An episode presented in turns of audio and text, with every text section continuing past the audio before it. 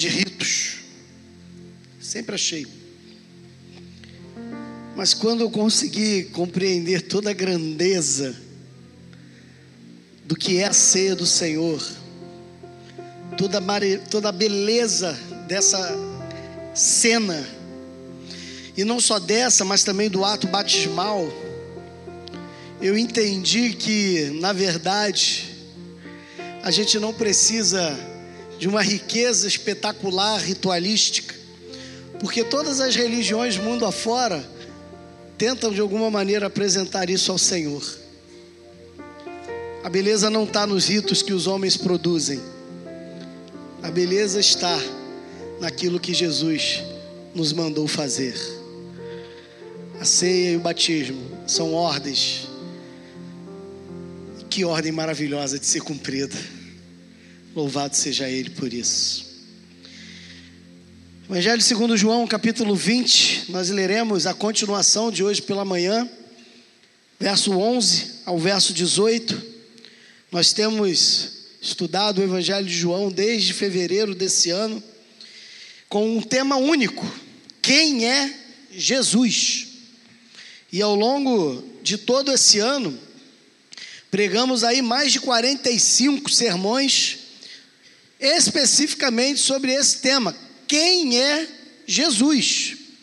E dentro da perspectiva de quem é Jesus, nós fomos vendo diversos momentos que Jesus, por exemplo, é a fonte da vida, que Jesus é aquele que ressuscitou, que Jesus é a palavra encarnada, que Jesus é a videira verdadeira, que Jesus é o pão da vida. Então, ao longo desse ano, nós fomos respondendo o anseio do nosso próprio coração em quem é Jesus.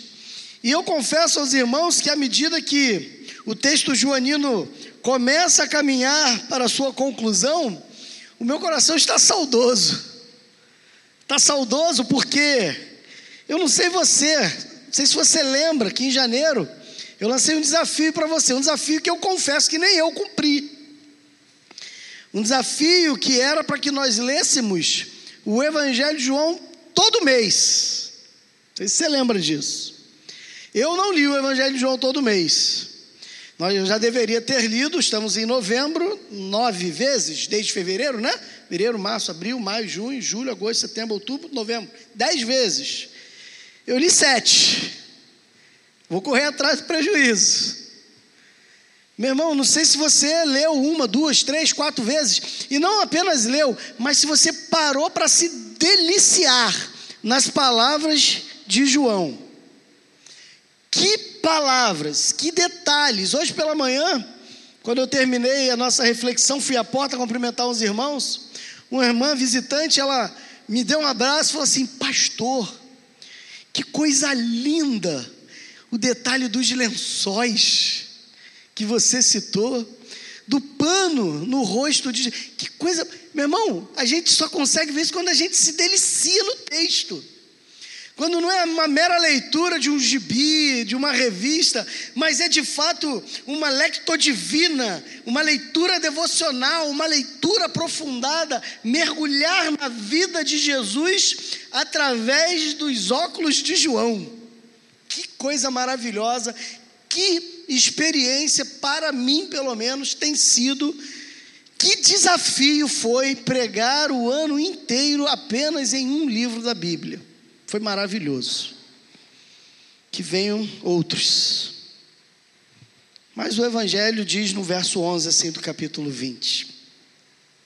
Maria, entretanto, Maria aqui é a, nós lemos de manhã, Maria de Magdala, Maria Madalena.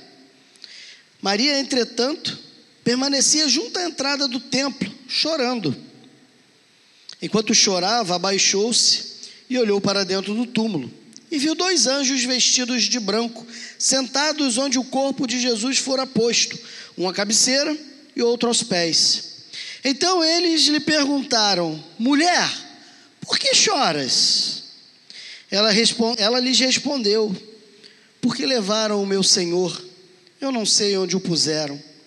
Tendo dito isto, voltou-se para trás e viu Jesus em pé, mas não reconheceu que era Jesus. Perguntou-lhe Jesus: Mulher, por que choras? A quem procuras? Ela, supondo ser ele o jardineiro, respondeu: Senhor, se tu o tiraste, dize-me onde o puseste, e eu o levarei.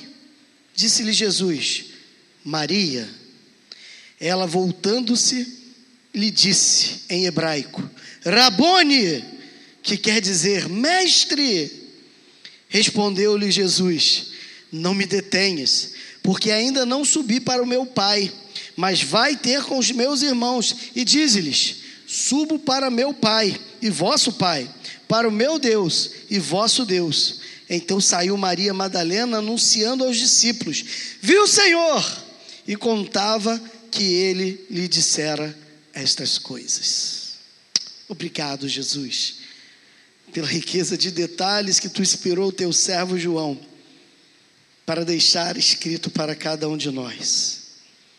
A nossa mente devaneia, Senhor, a nossa mente viaja na expectativa de cada leitura como essa. Que não seja diferente dessa noite. Que o teu Espírito nos leve até a Jerusalém de dois mil anos atrás, para que possamos ver, entender, compreender aquilo que os teus servos, os discípulos, viram, entenderam e compreenderam. E que assim saiamos desse lugar fartos, repletos, cheios do teu Espírito Santo. É a minha oração no nome santo de Jesus. Amém.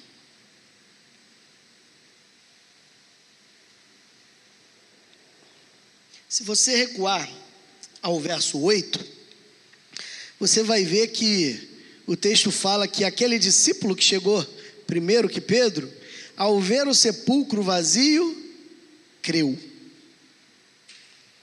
A primeira a fazer aquele movimento foi Maria de Magdala, nós vimos hoje pela manhã.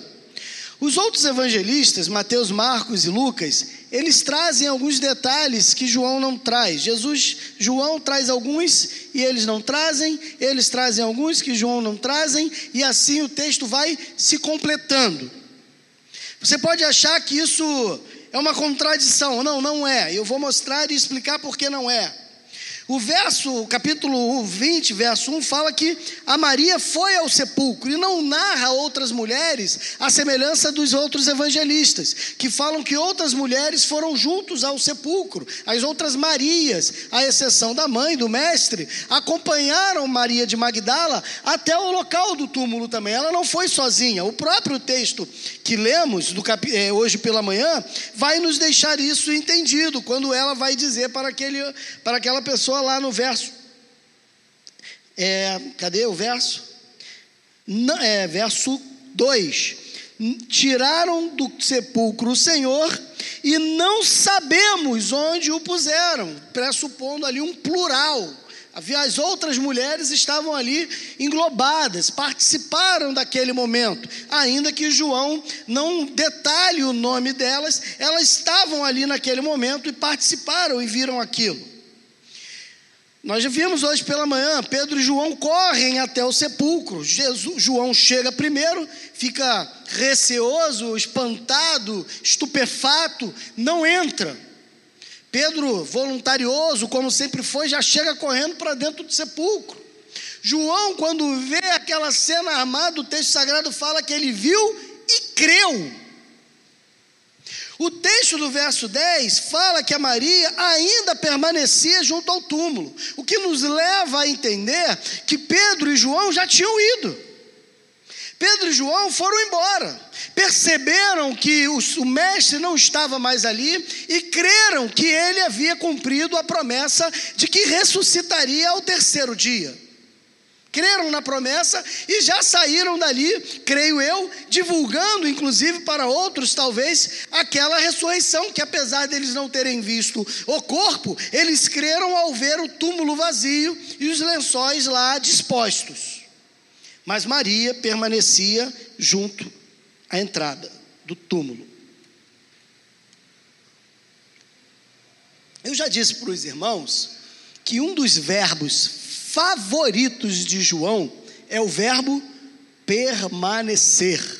Ao longo desse ano, nós falamos em diversos sermões sobre quem é Jesus, que João usa demasiadamente o verbo permanecer. E mais uma vez nós nos deparamos com esse verbo, permanecer. Só que essa permanência de Maria não é talvez uma permanência tão salutar quanto a permanência que vimos outrora em outros textos do Joaninos. Porque essa permanência era uma permanência de alguém que estava ainda sem fé.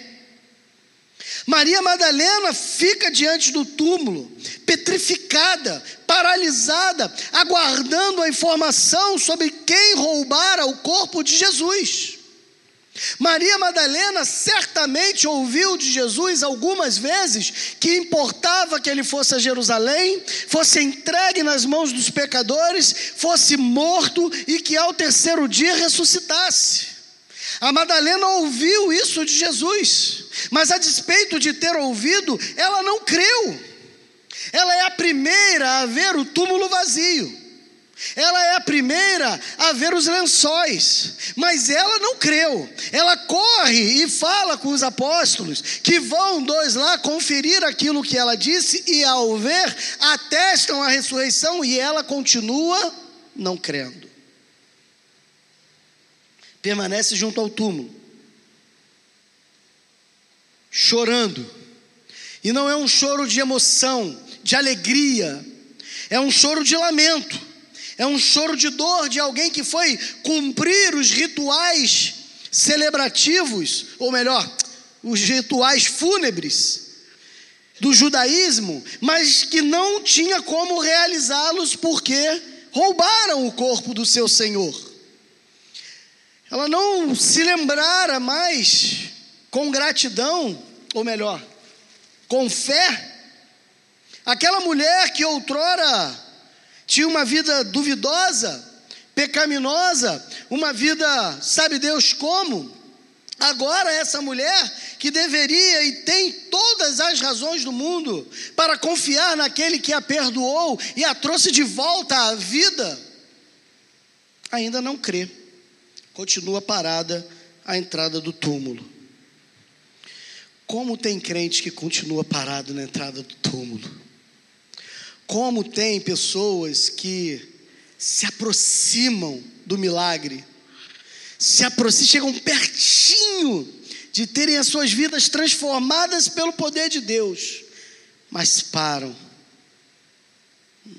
não continuam, ficam permanecendo, não numa permanência ao lado do mestre, mas uma permanência do lado de fora, de alguém que não quer o compromisso. Eu estou nessa igreja há nove anos e meio. E alguns rostos passam por essa igreja há nove anos e meio. Mas às vezes só passam.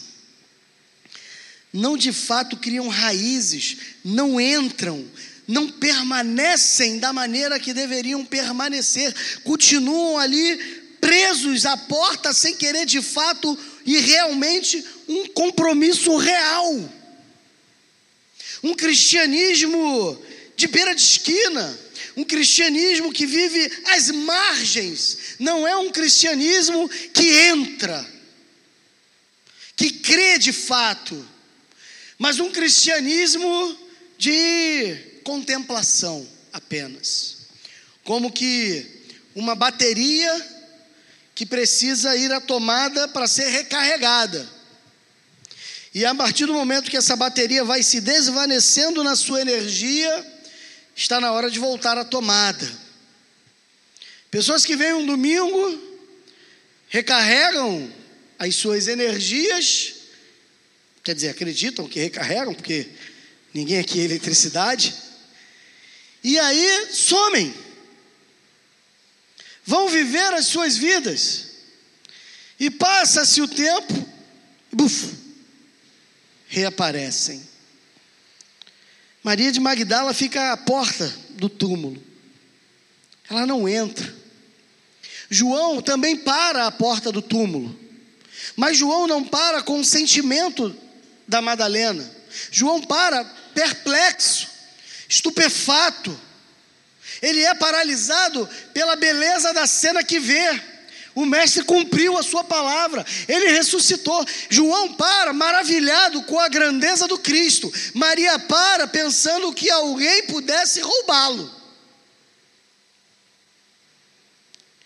Enquanto chorava, abaixou-se olhou para dentro do túmulo e viu dois anjos. É interessante que os evangelhos eles vão, parece que se contradizer em alguns momentos desse texto e de outros. Por exemplo, Lucas, ele fala que eram dois homens de vestes resplandecentes. Se não me engano é Mateus ou Marcos, mas eu acho que é Mateus que fala que eram dois homens. João deixa claro, eram dois anjos. Afinal de contas era o quê? Eram dois anjos, eram dois homens. Sabe o que, que acontece, irmãos? É nessa hora que você consegue ver a beleza da harmonia bíblica. Como assim, Valmir? Dentro de uma contradição? Não. Sabe por quê? Deixa eu contar uma coisa para vocês que é um fator histórico. Quando a gente quer armar alguma coisa, o que, que a gente faz? A gente senta e combina as histórias. Não é isso que a gente faz? Vamos sentar aqui, vamos combinar as histórias. Na terça-feira, agora, eu e o Alexandre Peçanha fomos depor no tribunal. Eu acho que aquilo é um tribunal, né? Um tribunal. Nunca tinha tido essa experiência. Aquele rapaz que foi preso aqui, que nós prendemos roubando a igreja, foi o julgamento. E nós fomos lá dar o testemunho. Entramos juntos. A juíza, muito simpática, cumprimentou pediu perdão porque ela demorou umas quatro horas para nos atender. Né? Ficamos lá literalmente a tarde inteira e uma parte da noite. E não ficamos lá dentro nem cinco minutos. Mas cumprimos o nosso papel. E entramos nós dois, ela nos saudou, pediu desculpa. E depois ela falou para um de nós sairmos. E eu saí primeiro, o Alexandre permaneceu. E ela ouviu a história do Alexandre depois o Alexandre saiu, eu entrei e ela ouviu a minha história. Com certeza absoluta, as nossas histórias são iguais. Mas com certeza absoluta vai haver nuances de diferença. Sabe por quê? Porque toda, todo ponto de vista é a vista de um ponto. Então, ele vai narrar a história segundo o Peçanha. Eu vou narrar a história segundo o Valmir. A história é a mesma. Os eventos principais são os mesmos. Mas os fatores colorários que envolvem o texto, ou melhor, que envolvem a história, podem não ser exatos e não devem ser.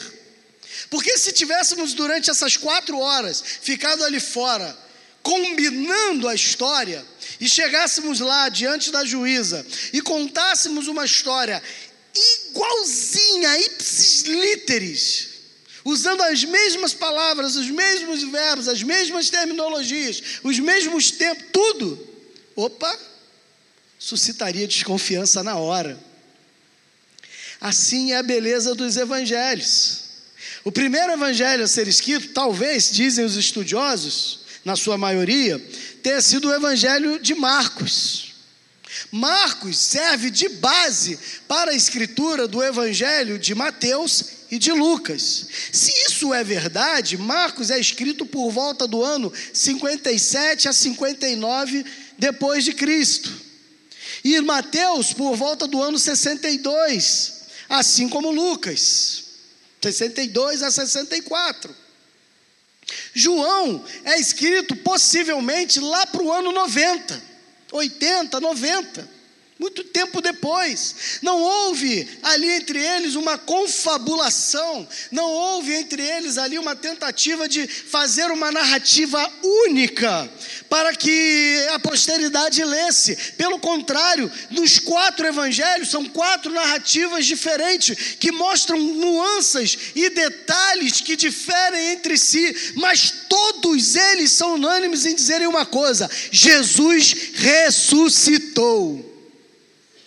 O cerne da questão, o coração do texto, aquilo que é principal, não dá para ser mudado. Essas diferenças, elas não são contradições, elas são pontos de vista. A gente precisa lembrar que quem escreve esse evangelho, o evangelho de João, o apóstolo João, é um homem já idoso, que escreve esse texto mais ou menos 50, 60 anos depois dos eventos. Meu irmão, se eu perguntar para você o que você comeu ontem à noite, você não vai lembrar. Força a cabeça aí. Talvez você não vá lembrar. Quiçá contar uma história com tamanha riqueza de detalhes. Mas João narra dentro dessa perspectiva, e é ele diz que Madalena viu dois anjos, dois homens, duas pessoas vestidas de branco. E olha o detalhe mais uma vez do texto. Um estava sentado à cabeceira, o outro aos pés. Meu irmão, imagina a cena. Feche teus olhos e imagina a cena. A pedra onde o corpo é lançado. Um anjo numa ponta, um outro anjo na outra ponta. Eu não sei se você viaja como eu, mas o que, que isso lembra você? A arca da aliança a tampa do propiciatório. Vocês lembram desse texto? A arca da aliança, dois querubins curvados olhando para dentro da arca, com as asas sobre, a, sobre o propiciatório, e a palavra de Deus diz que ali, sobre aquela tampa, sobre as asas daqueles querubins, era onde era propiciado o pecado, era onde era derramado o sangue do cordeiro, era onde estava a presença de Deus. Meu irmão, não é coincidência. Não é coincidência que o sangue do Cordeiro está ali, o Cordeiro que nos tira os pecados do mundo, estava ali enquanto os dois anjos estavam ali contemplando aquela arca, ou aquele servo sofredor, que agora não mais é apresentado como aquele Cordeiro morto, mas que ressuscita como o leão de Judá. Olha que maravilha! Olha a beleza dos detalhes que João consegue nos trazer.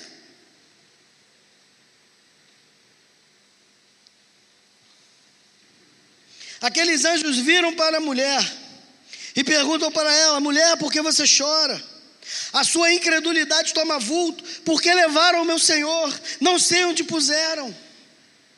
Ela, em momento nenhum, ela pensa na ressurreição de Jesus. Ela ouviu de Jesus, ela viu a alegria dos apóstolos, mas ela não creu. Quantos de nós vemos o Senhor fazendo proezas entre nós, mas os nossos corações continuam endurecidos? A gente não se rende diante dele. E eu não estou falando de milagres, de curas, não, porque o maior milagre que Jesus pode fazer na sua vida não é curar você do câncer, não é fazer o cego ver ou o aleijado andar. O maior milagre que Jesus pode fazer na sua vida é um transplante de coração. É tirar o coração de pedra, arrancar o coração de pedra e colocar um coração de carne, um coração novo, um coração que ouve a sua voz. Esse é o maior milagre. Quantas e quantas vezes nós vemos isso acontecendo na vida das pessoas ao nosso redor, mas não permitimos que aconteça na nossa.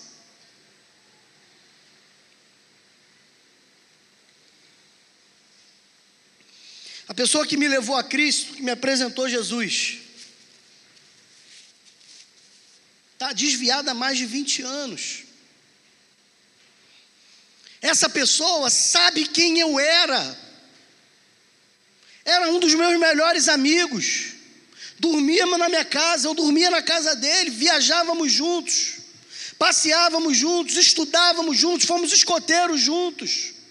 Servimos na igreja juntos. Ele sabia quem eu era, ele viu a podridão da vida que eu tinha.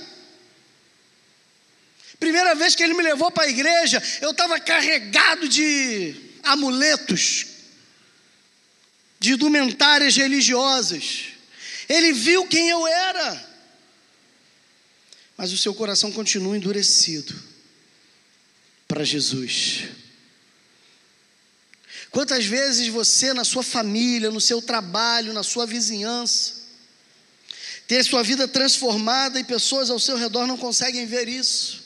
Quantas vezes você vê pessoas sendo transformadas ao seu redor e você não é? Porque não permite que Jesus faça a mudança na sua vida. Acha que pelo simples fato de você se declarar evangélico, de ser membro de uma igreja, de ter um cargo A, B ou C, faz isso de você um cristão? Não faz. Judas também era discípulo, Judas também andava com Jesus, Judas também viu milagres e proezas, Judas também tinha um cargo na sua função de tesoureiro entre os apóstolos, e foi para o inferno.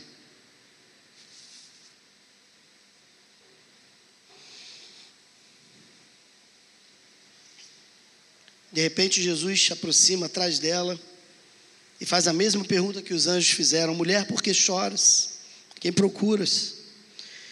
E ela supondo ser o jardineiro. Meu irmão, olha que cegueira espiritual.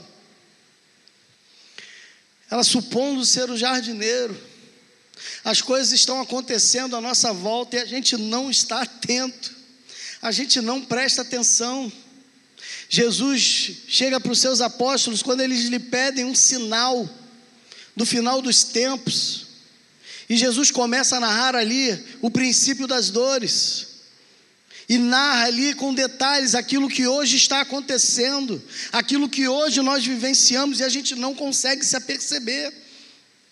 A pergunta que mais tenho ouvido nesses últimos tempos, depois do, do, início da guerra da Ucrânia, e quando começou a se desvanecer essa pergunta, veio a guerra de Israel com Hamas, e aí isso começou a voltar de novo. É, a pergunta é sempre a mesma: Valmir, a gente está vivendo o tempo do fim?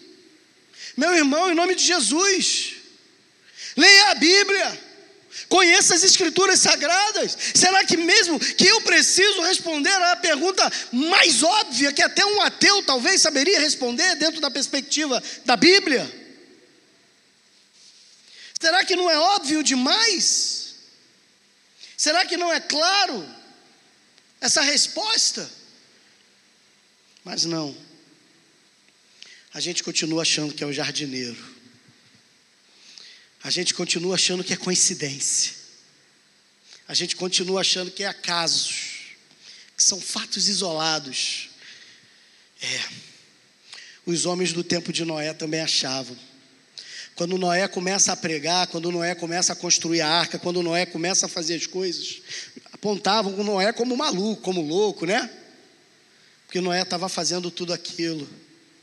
Mas quando veio a água, eles entraram em desespero e toda aquela geração pereceu. E aí Jesus fala assim: assim como foi nos dias de Noé, assim será na volta do filho do homem. Cuidado, é muito parecido. Mas Jesus é bom, né, irmão? E aí Jesus fala para ela, Maria. E eu confesso aos irmãos aqui a minha dúvida porque eu queria saber qual foi a entonação com a qual Jesus disse. Se ele disse, Maria, tipo, pô, Maria, não está me vendo aqui? Está achando que eu sou um jardineiro? Ou se ele disse, Maria, tipo, decepcionado, né? Poxa, Maria, logo você. Ou se ele disse, Maria, tipo assim, pô, Maria, sou eu. Eu confesso aos irmãos que eu, eu, eu não sei, talvez por pobreza gramatical minha, né? Por ignorância textual de leitura, não sei, mas eu não consigo saber a maneira como Jesus vocaliza isso. Mas eu confesso aos irmãos que eu imagino. Jesus fala assim: Maria. E Jesus olha para ele: Rabone, mestre. A ficha caiu. A ficha caiu. Será que é hoje, meu irmão, que a sua ficha vai cair? Será que é hoje que você vai se despertar? Será que hoje é o tempo de que Jesus vai gritar no seu ouvido: João, Pedro, Maria! Será que hoje é o tempo que o Senhor vai exclamar isso e você vai deixar de ver eventos como sendo jardineiros e vai começar a ver a vida como ela é? E vai olhar e falar: Rabone, mestre, e vai sair dessa letargia domingueira? Será que hoje é o dia? Eu não tenho como fazer isso. Jesus fala para ela: Não me detenhas, porque eu ainda não subi para o meu Pai. Mas vai ter com os teus irmãos e diz-lhes: Eu subo para meu Pai, o vosso Pai, para o meu Deus e o vosso Deus. Interessante isso. Pedro e João já estavam longe. Certamente já tinham reunido o corpo apostólico já estavam dando a notícia, mas a notícia ainda era vaga, era uma notícia pautada na fé, não tinham evidências ainda reais, a fé estava em ação. Aquela mulher agora recebe a prática, ela vê o Cristo, ela agora pode chegar lá e falar assim: viu o Senhor, viu o ressurreto. E quando ela diz isso, é para a semana que vem. Aí semana que vem a gente vai descobrir. Feche seus olhos, vamos orar ao Senhor.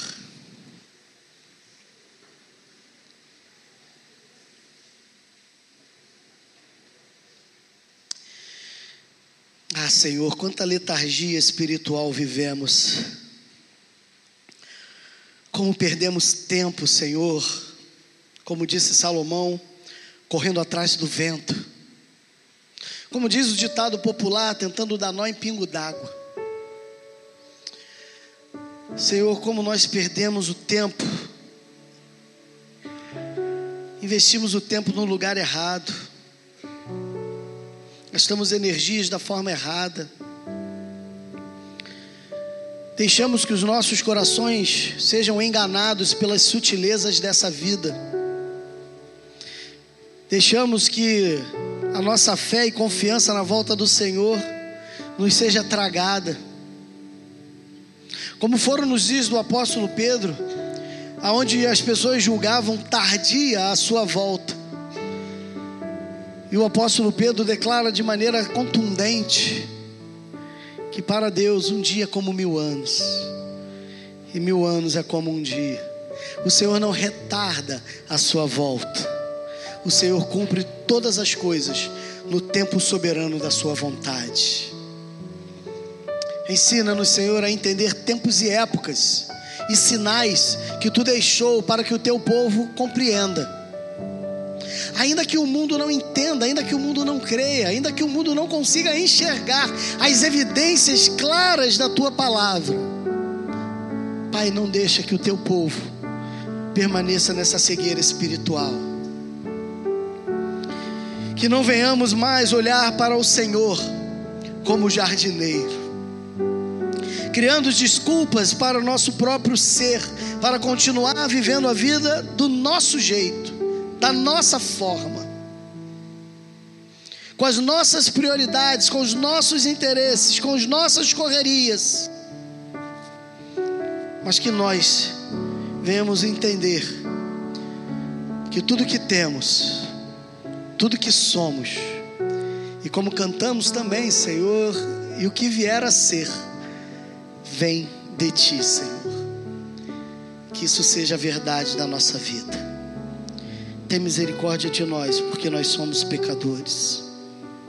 Ajuda-nos, Senhor, na nossa pequenez e na nossa falta de fé.